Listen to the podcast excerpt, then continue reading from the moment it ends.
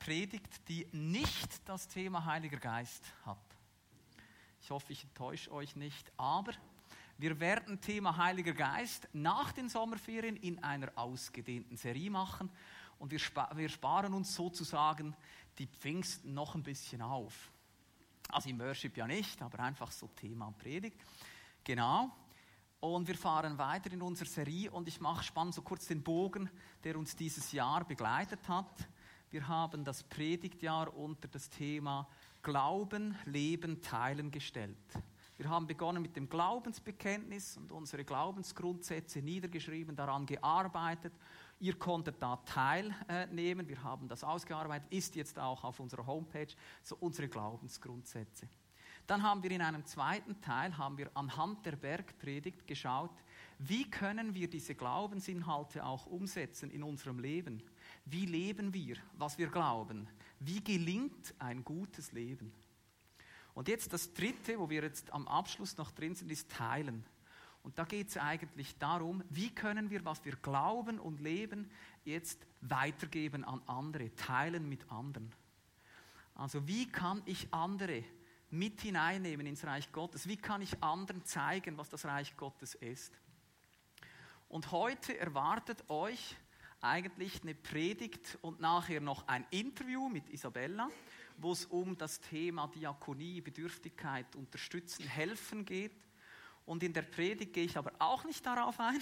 Es wird immer komplizierter. Was wollte ich eigentlich sagen? Genau. Also, Nein, es geht darum, dass ich heute ganz allgemein über Berufung reden möchte. Und zwar hat sich das so rauskristallisiert in den letzten Wochen, dass ich lieber darüber reden möchte und dann den Fokus aber eben noch auf die Diakonie mit dem Interview legen möchte.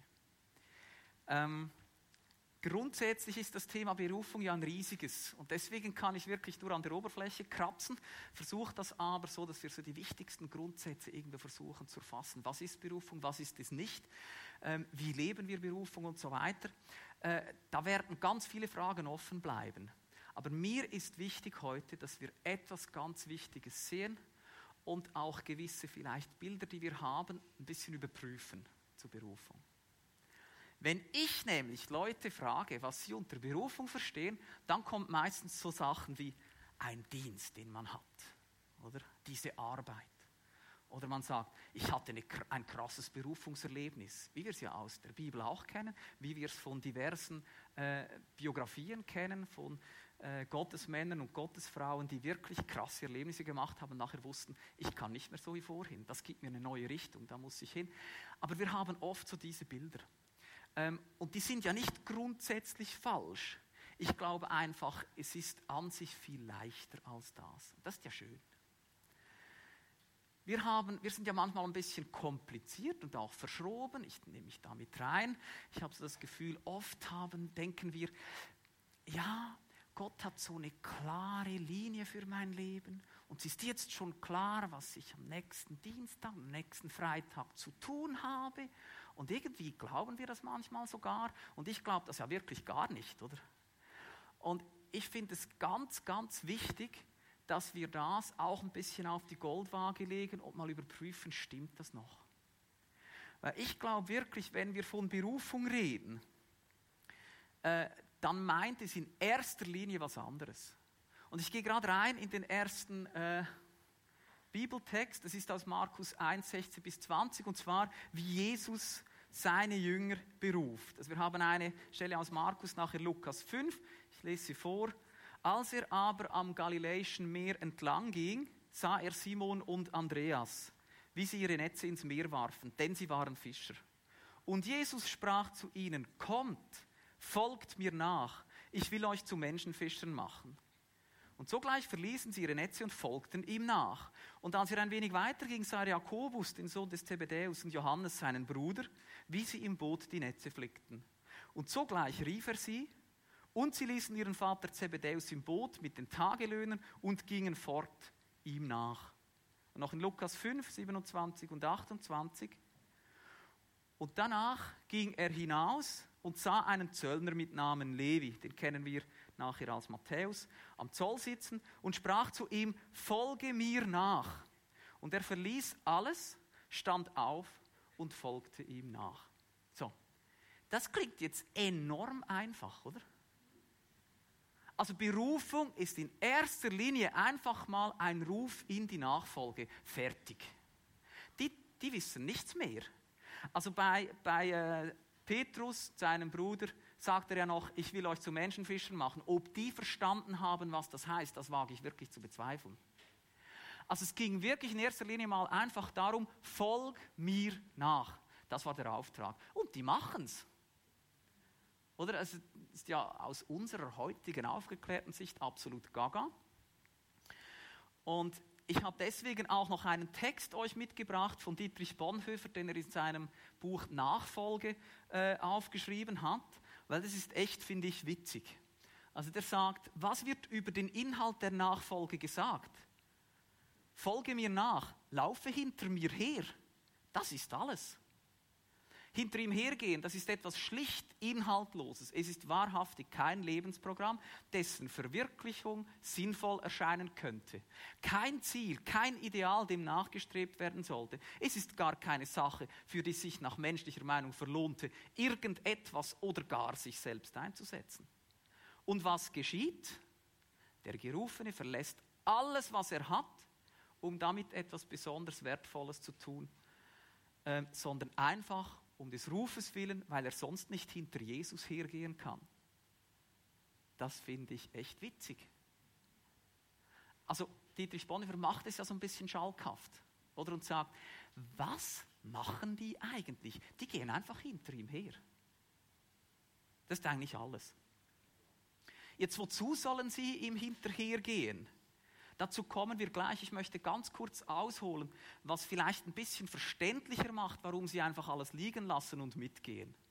Zur Zeit Jesus war ja ähm, so ganz klassisch, also die, die wirklich harten Typen der Gesellschaft, oder?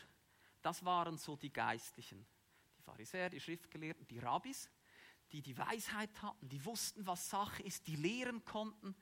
Ähm, und Jesus hat sich ja selber auch Rabbi genannt. Und jetzt müssen wir einfach ganz, ganz kurz uns überlegen, was das heißt. Früher war das wirklich so, ein Rabbi war wirklich ein sehr angesehener Mensch. Und das war so im Prinzip das Beste, was du machen kannst. Das sind die heutigen Fußballstars oder die alle werden wollen, könnte man vielleicht sagen. Oder die Rockstars oder so. Und jetzt kommt so ein Rabbi und sagt, folg mir nach, dann überlegst du nicht lang, dann gehst du mit. So, das ist schon der Kontext. Da müssen wir ein bisschen mit uns selber auch wirklich nachsichtig sein. Das, die Zeit ist eine andere. Das ist gemeint, oder? Da kommt ein Rabbi und sagt, folg mir nach und der ist Fischer und Fischer ist deutlich tiefer als die Aussicht auf Rabbi zu werden. Vielleicht. Vielleicht kann ich auch mal Rabbi werden, weil ich der Schüler bin von diesem Rabbi. Und deswegen erklärt sich das daraus, das macht ja Sinn. Und jetzt war es aber auch noch so, dass die Rabbis, die da eben was gegolten haben, die waren natürlich anders drauf. Die haben geschaut, hey, wenn du mein Schüler werden willst, dann zeig, was du drauf hast. Da ist der Rabbi gekommen und gesagt, also ich stelle dir ein paar Fragen. Und dann hat er ihn in den Mangel genommen. Dann musste er antworten und gut antworten. So Halbantworten gingen nicht, da haben sie diskutiert und der musste gut diskutieren. Und dann hat er am Schluss, wenn er gemerkt hat, der ist meiner würdig, oder so, dann hat er gesagt, folge mir nach. Und dann wusste der Schüler, wuhu, ich bin drin, jetzt habe ich es geschafft. Und dann geht er mit. Und jetzt, was nachher passiert ist, ist eigentlich das, dass dieser Schüler sich total aufgegeben hat der hat nur noch geschaut, was macht mein Rabbi? Ist dem hinterhergerannt, hat geschaut, wie ist der? Wie predigt er? Wie geht er auf die Toilette? Also da gibt es wirklich ganz, ganz äh, krasse Zeugnisse davon, dass die alles gemacht haben wie der Rabbi. Die wollten sogar wissen, wie der im Bett liegt. Vielleicht muss ich es auch so machen. Dann werde ich wie mein Rabbi. Also das Ziel des Rabbis war ganz klar, den Schüler mache ich zu mir selber. Und wenn der nachher irgendwo auftritt und redet, dann rede eigentlich ich und so vermehre ich meine Lehre, oder? Also hat der Jünger ganz genau gewusst, wenn ich in eine Rabbischule gehe, dann kann ich meine Ideen knicken. Dann gibt es nur noch die Ideen von meinem Rabbi. Und vor diesem Hintergrund müssen wir das auch sehen mit uns und mit den Jüngern von Jesus. Die wussten, jetzt gehe ich mal Jesus hinterher. Und das, was ich will, Das kann ich eigentlich knicken. Die nächste Bibelstelle. Wozu beruft Jesus uns denn jetzt? Markus 3, 14 und 15, da sind die Berufungserlebnisse schon genannt, in Markus 1 vor allem. Und in Markus 3 steht dann, und er setzte zwölf ein, die er auch Apostel nannte. Und jetzt ganz wichtig, dass sie bei ihm sein sollten. Erstens, dass sie bei ihm sein sollten. Und dann zweitens, dass er, dass er sie aussendete zu predigen und dass sie Vollmacht hätten, die Dämonen auszutreiben. Aber bleiben wir mal beim ersten. Jesus hat die Jünger berufen, damit sie bei ihm sein sollen.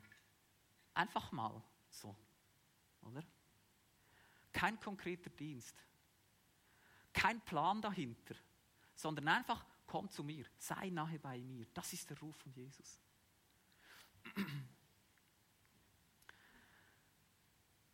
Also ich finde das eigentlich schon noch schön und gleichzeitig aber auch schwierig, oder? Weil ich habe gerne einen klaren Plan und eine klare Aufgabe. Und dennoch finde ich es so schön, dass er wirklich einfach Leute in seine Nachfolge ruft. Vielleicht habe ich für Steff eine Arbeit, oder vielleicht habe ich für Vince eine Arbeit, aber nicht für euch alle. Aber wisst ihr was? Ihr alle seid berufen, bei Jesus zu sein, nahe an seinem Herzen. Yes! Ist doch super. Da sind wirklich alle gemeint. Und jetzt kommt aber das Zweite, oder? Das ist ja nicht ganz so easy. Wenn wir nicht mehr unseren Kopf durchsetzen können, dann geht es vielleicht nicht in die Richtung, die wir gerne hätten. Dann müssen wir uns anpassen. Und vielleicht sieht es in der Bibel manchmal so easy aus für die Jünger, aber das war harte Arbeit für die. Habt ihr das Gefühl, die Jünger fanden es lustig, dass Jesus gesagt hat, ich bin gekommen, um zu dienen? Die hatten natürlich das Bild vom Rabbi, der zu oberst ist, der harte Rocker, der jetzt sagt, was geht. Und dann kommt Jesus und sagt, ich bin im Fall gekommen, um zu dienen. Und ich werde leiden und sterben. Oh, oh, oh, da hat ja Petrus dann auch gesagt, hör auf Jesus, jetzt übertreibst du es ein bisschen, oder? Also die mussten heftig umdenken. Als sie nach Jerusalem gingen zu Fuß, oder? Sagen sie, ja, es geht da durch. Und Jesus sagt, nein, nein, es geht durch Samarien durch. Und, der, und da sagen sie, Jesus, vielleicht hast du es noch nicht gehört, aber mit denen haben wir ja nichts zu tun. Dann sagt er, doch, doch, dort gehen wir durch. Und die müssen ihm nachfolgen die arme Sieche. Und dann kommen sie an einen Brunnen, oder, wo eine samaritanische Frau ist. Und dann redet er mit dir. Sag mal, ist der denn nicht ganz, oder? Das war so die Welt der Jünger. Also die mussten tagtäglich, mussten die, Scheiße, schon wieder was, das eigentlich, das sollt ihr doch nicht tun. Und da muss ich noch hinten nachgehen. Also das war nicht easy für die. Also, Sie sollen bei ihm sein, bei ihm sein, um zu sehen, was er tut, um zu sehen, wie er lebt, um zu lernen, was Reich Gottes ist. Das ist die erste Berufung. Unabhängig davon, was wir nachher machen am Dienst. Das heißt also, Nachfolge ist eigentlich Selbstaufgabe. Und dort wird es dann ja auch kompliziert und schwierig, oder? Gut, dann kommt aber auch das Zweite, zu predigen und Dämonen auszutreiben. Das ist natürlich schon, oder das kommt ja auch. Jesus beruft ja schon aus einem Grund. Aber es ist wirklich in dieser Reihenfolge. Lass dich von mir und meinem Herzen anstecken. Und wenn du das wie zu deinem eigenen gemacht hast, dann geh und dien. Und das ist wahnsinnig wichtig. Also aus der Nähe zu Gott dienen wir und nicht der Dienst kommt und dann ja an Jesus so ein bisschen vorbei. So. Und ich weiß nicht, wie es euch geht. Ich bin ja völlig gefährdet darin. Oder, oh, da gibt es Arbeit, machen wir. Da gibt, machen wir auch. Und irgendwie verpassen wir manchmal Gottes Herz darin, oder? Also lasst uns doch einfach als erstes bei ihm sein und uns von ihm wie bewegen, von ihm füllen lassen von ihm prägen lassen, damit wir wissen, was es nachher ist. Und jetzt zeige ich euch noch etwas, was Jesus ja gemacht hat, wo er eben, wo sein Herz ist, was er tut und was wir eben nachmachen können, was wir imitieren können. Das ist das nächste. Und zwar lässt sich Jesus von Bedürftigkeit ansprechen. Markus 6, 34 im Kontext ist das die Speisung der 5000. Da geht Jesus ins Boot, fährt über den See und die, die Menschen, die rennen ihm nach, oder? Und jetzt steigt Jesus aus dem Boot und da steht, er sieht die vielen Menschen und dann ergriff ihn tiefes Mitgefühl, denn sie waren wie Schafe, die keinen Hirten haben. Er nahm sich darum viel Zeit, sie zu lehren. Und darum soll es heute Morgen im Speziellen gehen, wenn auch Isabella nachher bei mir vorne ist für ein paar Fragen. Jesus sieht die Not und die Bedürftigkeit und stillt sie. Darum geht's. Und ich will euch hier noch kurz in den griechischen Grundtext mitnehmen, weil dieses ergriff in tiefes Mitgefühl, das ist wirklich, finde ich, spannend. Dort steht ein Wort, das eigentlich griechisch Eingeweide heißt. Und ich erinnere mich, wie Thomas Harry am TDS dann gesagt hat, wenn wir das Wort wörtlich übersetzen würden, müssten wir eigentlich sagen, es drehte sich Jesus der Magen um, als er diese Leute sah. Oder? Weil die so bedürftig waren. Die hatten eben keinen richtigen Hirten. Die Schriftgelehrten, die Pharisäer dieser Zeit, die konnten das nicht stillen, was sie brauchten. Die waren richtig hirtenlos, planlos, ziellos. Und jetzt kommt Jesus und sie merken, der gibt mir Richtung. Das macht doch Sinn, was der erzählt und tut. Und er, es tut ihm so leid, dass sich ihm der Magen umdreht. Also der spürt physisch, die brauchen das. Die brauchen mich und das, was ich jetzt ihnen geben kann und eben auch möchte. Wahnsinn. Puh. Ich habe mich da noch kurz erinnert an eine Predigt von Bill Wilson in der FCG in Aarau. Ähm, das ist so sein Leitsatz: The need is the call. Also das Bedürfnis ist eigentlich der Ruf für uns Christen. Und er hat ein, eine Predigt gehalten, da hat er sicher 10, 15 Mal gesagt, die Liebe Gottes drängt mich. Ich habe, bin nahe an Jesus gewesen, habe diese Liebe gespürt für mich und mein Leben. Und was tut das mit mir? Ich will sie weitergeben. Was ich erlebt habe bei Gott, das muss doch irgendwo hingehen, wo nachher eben andere das auch erleben. Und das ist gemeint mit diesem Teilen von unserem Predigtjahr. Wir teilen, was wir erleben. Wir geben weiter, was wir sehen und erleben mit Gott. Puh. Noch ganz kurz eine Tür auf. Ich habe es eigentlich raufgelöscht, aber ich finde es so lustig oder so spannend. Petrus hat ja Jesus verleugnet. Ich habe schon mal über das gepredigt vor ein paar, ja, ich weiß nicht, vier Jahren oder so.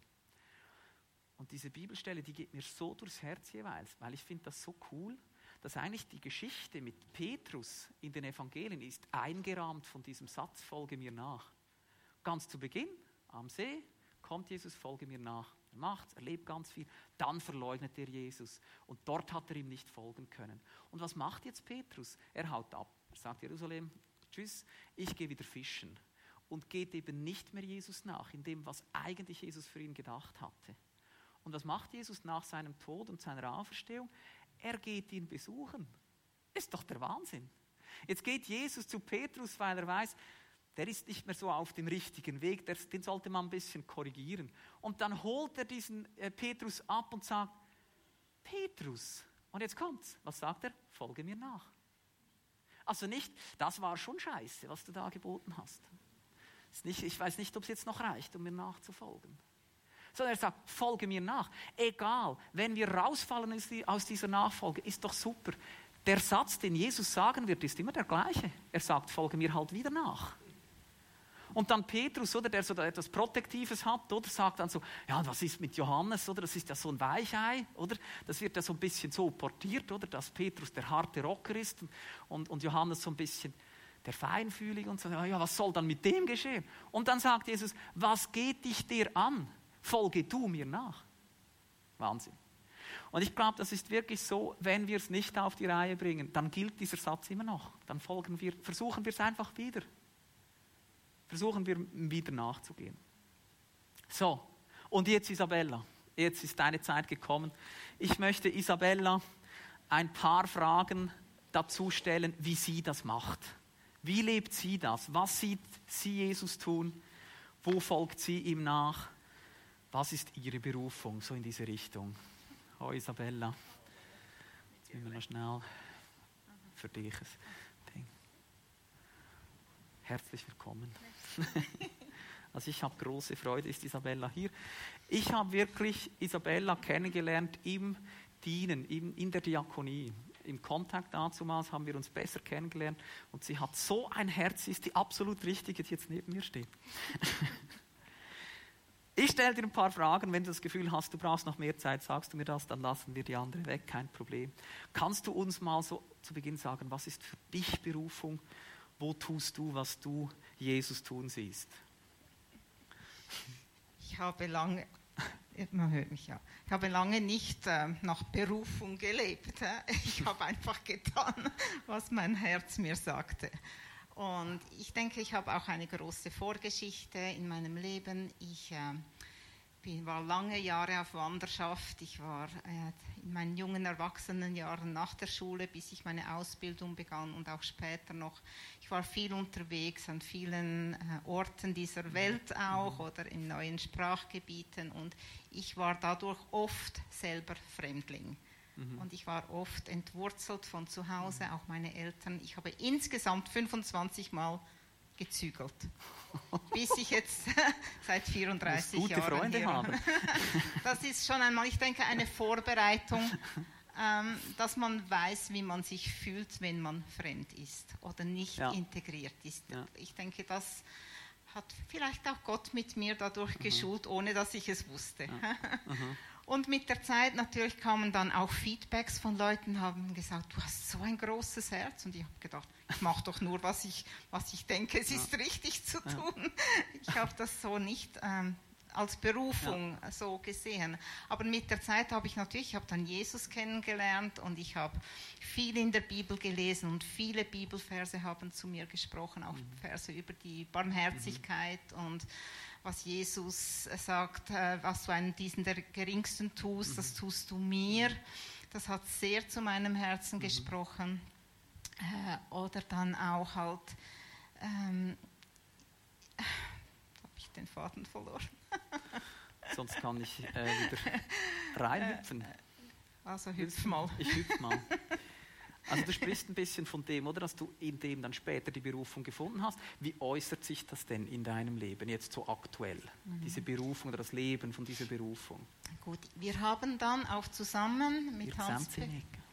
Ich muss ein bisschen weg. Sie sehen dich nicht, gell? Ah, oh, ah, okay. Dann kann ich ein bisschen Ja. Dankeschön. Viele Matti. kennen mich. Ich denke, nein, bleib.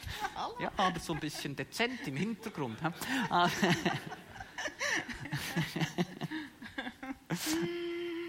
Ähm, Prophetien waren für mich eine sehr große Vorbereitung auch, mhm. äh, dass ich sensibel wurde auf Worte, die mir äh, spezifisch zugesprochen wurden.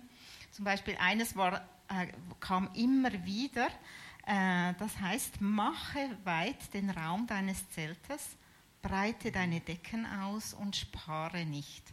Mache deine Seile lang und deine Pflöcke stecke fest. Das steht im Jesaja 54. Ich finde mhm. das ein Hammervers. Mhm. Und er hat mir immer wieder gezeigt: hey, ich habe zwar schon eine Familie und ich habe Freunde, wir haben Bekannte, äh, mein Leben ist schon voll, aber ich darf ruhig die Seile noch weiter machen, die Decken noch weiter mhm. spannen. Es, es gibt keine Sorge für Notlage oder mhm. Angst. Ich, ich könnte das nicht prestieren. Mhm. Und dann sind ja dann, also unser Anfang war dann vielleicht mit den Mitbewohnern, dass äh, Jesus uns dann Menschen aufs Herz gelegt hat und auch gesagt, äh, wir bekommen auch eine Prophetie, dass Menschen auf uns zukommen. Wir müssen gar nicht den ersten Schritt machen, sondern nur, ich denke, die Bereitschaft war durch diese mhm. Verse. Und nachher kamen Anfragen über Anfragen. Über viele Jahre haben wir viele verschiedene Mitbewohner in unserem Haus beherbergt, die allesamt uns gefragt haben, dürfen wir eine Zeit lang bei euch wohnen. Das war so der Beginn. Super. Super. Und dann natürlich äh, auch in, der, ähm, in anderen ähm, Verbindungen, zum Beispiel ähm, vor vielen Jahren, als das Thema auf das Kontakt kam, wo mhm. Boris sein Herz geteilt hat in Liestal. Und da hat er einfach so diese Idee äh, deponiert. Es liegt ihm auf dem Herzen, etwas zu gestalten, äh, einen Raum zu geben für diese mhm. Asylanten, für diese Menschen, die im GOPS wohnen und so. Und da habe ich einfach gemerkt, oh, das ist so ein Ankommen im Herz mhm. halt bei mir. Mhm. Weil mein Herz so mhm. groß ist, klingt das immer im Herz an. das ist meine Art, Gottes Stimme zu hören, ja. unter anderem. Und dann habe ich gedacht, oh, das tönt so spannend, aber ich habe keinen Mut, das ja. selber zu beginnen. Und, aber wenn es etwas gäbe, dann würde ich sehr gerne einmal wie ein Mäuschen hinter dem Tresen stehen und einfach beobachten, was da vorne abgeht.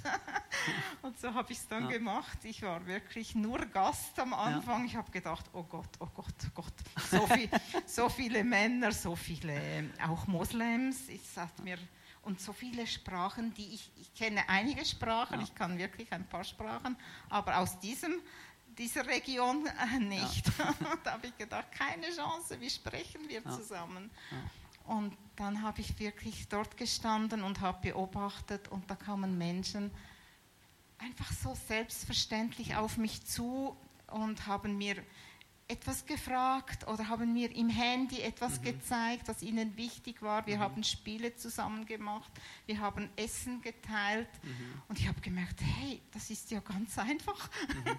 Mhm. Das braucht ja gar nichts an Vorbereitung, ja. sondern einfach spontan, mutig, äh, was passiert da gerade mhm. und einsteigen auf das, was jetzt vor Ort ist. Und es hat mein Herz mit voller Wucht erreicht und ich habe gemerkt, hierhin gehöre ich. Kannst du vielleicht noch ein, wirklich so ein Beispiel erzählen, wo du dich so richtig eben gebraucht gefühlt hast oder in deiner Berufung gefühlt hast? So ein Beispiel oder so mit einer Person, was so passiert ist. Ja. Äh, es gibt ja viele. Genau.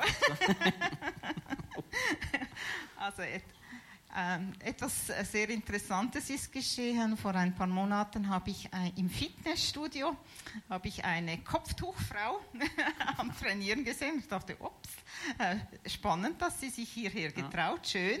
Und dann habe ich gedacht, sie hat ein bisschen afghanische Züge und mittlerweile kann ich ein bisschen Farsi. Und dann habe ich sie auf Farsi angesprochen und sie war so perplex. Was? sprichst du Farsi? Ich habe gesagt, nur ganz, ganz wenig, ein paar Brocken und so. Aber sie hatte so Freude, dass sie gesagt hat, oh, du so schöne Frau. sie, hat sie hat gemeint, ich habe so ein schönes Lachen. Ja, ja. ja, völlig okay.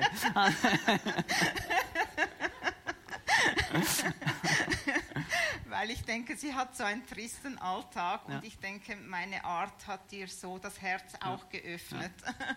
Und dann hat sie mich gefragt, kannst du mir ein bisschen Deutsch geben? Und ich habe ja viele Jahre habe ich immer wieder versucht, einzelnen Personen Deutsch zu unterrichten, die eben gerade nicht in einem Kurs sein konnten. Gell? Einige sind auch hier. Andere schauen hoffentlich zu, haben sie mir versprochen. Ah, sehr gut. Genau, und ähm, mit diesem Deutsch habe ich aber gemerkt, das ist auch nicht immer so einfach mhm. mit der Unverbindlichkeit, ja. sagen wir. das, äh, meine Bereitschaft wurde dann manchmal auch sehr strapaziert. Und dann habe ich vorsichtig gesagt, okay, ich schaue einmal, vielleicht sehr punktuell. Und da hat sie gesagt, okay, okay, alles gut, ich schreibe einfach wieder. Und dann haben wir versucht, so ab und zu etwas abzumachen. Und dann hatte ich ja Probleme mit meiner Schulter, musste meine Schulter operieren. Äh, und es äh, kam der Tag, wo sie sagte, Isabel, Frau Isabella, hast du eine Arbeit für mich äh, bei jemandem? Und ich habe gesagt, im Moment kenne ich niemanden, aber du darfst zu mir kommen. Im ja. Moment bin ich selber sehr froh, ja. wenn du kommst. Und das habe ich ja damals nicht erwartet und nicht ja. gedacht. Und, und es ist das Schöne, dass es jetzt wie zurückkommt. Ja. Etwas, das ich ja, nicht auf dem Plan ja. hatte, wo Gott der Versorger ist. Und Schön. das erlebe ich halt oft. Und wo ich Gott ganz stark erlebe, nur das ist in einem Nebensatz, ist dort, wo ähm, Essen, Gemeinschaft und ja. Glauben, ja. Leben, Teilen ja. zusammenkommt. Das, da geht mein Herz halt vollends auf. Gastfreundschaft, miteinander Zeit verbringen. Ich komme heute Abend. Also, äh, jetzt, mein Ziel für heute Morgen ist ja auch noch ein bisschen, dass ihr wie ein bisschen vielleicht so auch auf den Geschmack kommt und hast du vielleicht so einen Tipp für die Leute hier zu sagen, wie kann man anfangen, wenn das vielleicht ein bisschen eine große Hürde zu sein scheint. Wie kann ich ganz einfach anfangen, Bedürftigkeit zu erkennen, äh, mhm. das irgendwie dem zu begegnen? Ja, für mich ist halt auch wichtig, nicht einfach jemanden kopieren, auch mich nicht kopieren. Mhm. Äh, das ist, ich denke, das ist nicht Gottes Art. Jeder Mensch hat seine eigene Berufung, seine eigenen Fähigkeiten, seine eigene Art, sich ins Leben einzubringen oder seine eigenen Interessen. Und ich denke, es ist falsch, wenn man einfach nur schaut, was mhm. machen andere. Man kann mhm. das einmal mhm. wirken lassen und vielleicht mhm. Inspiration bekommen, ja. aber nachher ist einfach, ich denke, eine gesunde Portion Neugierde fürs Leben, für andere Menschen, eine gesunde Portion Mut, wenn man merkt, hier tut sich etwas, mhm. dass man auch den ersten Schritt macht, nicht so zögert und hundertfach wir sind ja als Schweizer, denke ich, mhm. Spezialisten mhm. He, im Analysieren und wieder, ach nein, das funktioniert doch nicht und wegen dem und wegen dem und dann ist der Kopf wieder ja. so stark im Fokus und dann zerschmettern wir vielleicht viel, viele gute ja. Gelegenheiten, die ja. wir eigentlich vielleicht so im ersten Impuls gehabt hätten. Und wenn wir das gerade gemacht hätten, dann mhm. hätte viel Gutes wieder ja. entstehen können. Also du sagst eigentlich mit offenen Augen durch die Welt gehen, und wenn man wie merkt, da ist was, den Mut ja, zusammennehmen und ja, aktiv werden. Das könnte ja sein, eine Tasche nach Hause tragen oder für jemanden Rasen mähen oder für jemanden ähm, Steuererklärung ausfüllen. Oh ja, gern. nicht bei mir. Schade, das, das war ein Versuch leider, wert. Leider nicht mein Talent. Meins eben auch nicht. So. Ja, es können ja ganz praktische ja. Dinge sein. Mhm. Ähm, ja. Ja, das ist super. Ja, ist das gut? Das ist gut. Aber wir müssen sowieso, oh ja. Kannst vielleicht noch ganz kurz sagen, wie merkst du, wo Fallen sind, Schwierigkeiten oder auch, wo man jetzt Nein sagt und wo Ja? Das ist ja auch dein Thema, ja? Nein, nein, gar nicht. ja, wo ein Übermaß ist an Verschenken, und ja. Verschwenden, ist manchmal auch ein Übermaß an Gefahr, ja. natürlich zu stolpern. Das ist so. Und äh, ich habe bei mir selber gemerkt, äh, dort, wo ich nicht mehr in die Ruhe komme und selber nicht mehr mit Gott diese Zeit mhm. verbringe und nur noch am Geben und am Rennen bin für andere mhm. Menschen, dort ist, läuft ja meistens dann irgendwann etwas falsch. Mhm. Und dann bin ich zu fest auf Menschen fokussiert ja. und auf das Helfen. Mhm. und ähm, ja, dann kommt es nicht mehr gut. Dann kann es wirklich an der Zeit sein zu sagen, so stopp, jetzt brauche ja. ich eine Pause. Ja. Jesus ist nicht nur mein Retter, er ist auch der Retter von, von diesen Menschen. Genau ich bin nicht für alles zuständig ja. und nicht für alles verantwortlich. Mhm. Und er hat mit ihnen schon Geschichte geschrieben, bevor ich sie kannte. Mhm. Er wird auch weiterhin Geschichte schreiben mit ihnen. Ich bin nicht ja, eben ihr Retter, ihr mhm. Versorger, das, das mhm. muss Jesus bleiben. Ich mhm. kann nur ab und zu etwas Kleines ja. abdecken mhm. und einen Schritt zurück und mit Distanz versuchen zu schauen, was ja. geht da ab. Ja. Und ein Bibelvers hat mich auch immer wieder begleitet, weil Jesus sagt, ich bin das Brot des Lebens.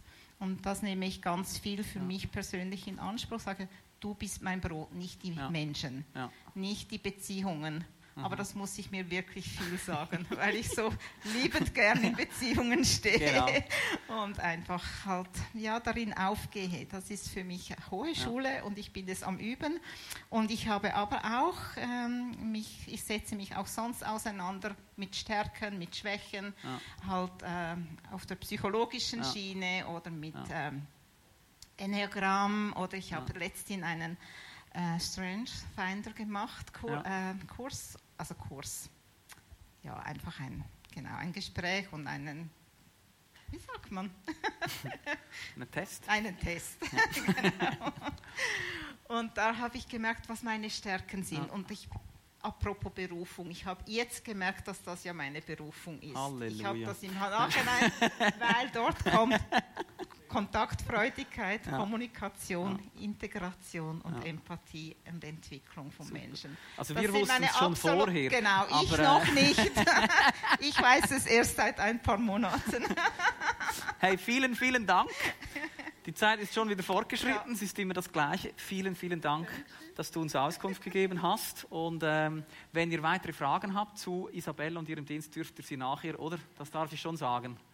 Da dürfen sie nachher noch auf dich zukommen. Sehr gut. Ist es heiß oder bin ich das? Ah. Shit. Hier vorne ist. Nein, ist krass hier vorne mit diesem. La Aber okay. Okay, okay. Also, hey, ich habe noch ganz kurz, ich versuche es wirklich kurz zu machen. Wir haben eine Vertiefungszeit. Nehmt euch doch nachher noch kurz Zeit für folgende Fragen oder eine von diesen Fragen. Das ist die letzte Folie von äh, meiner PowerPoint, von diesem Gottesdienst.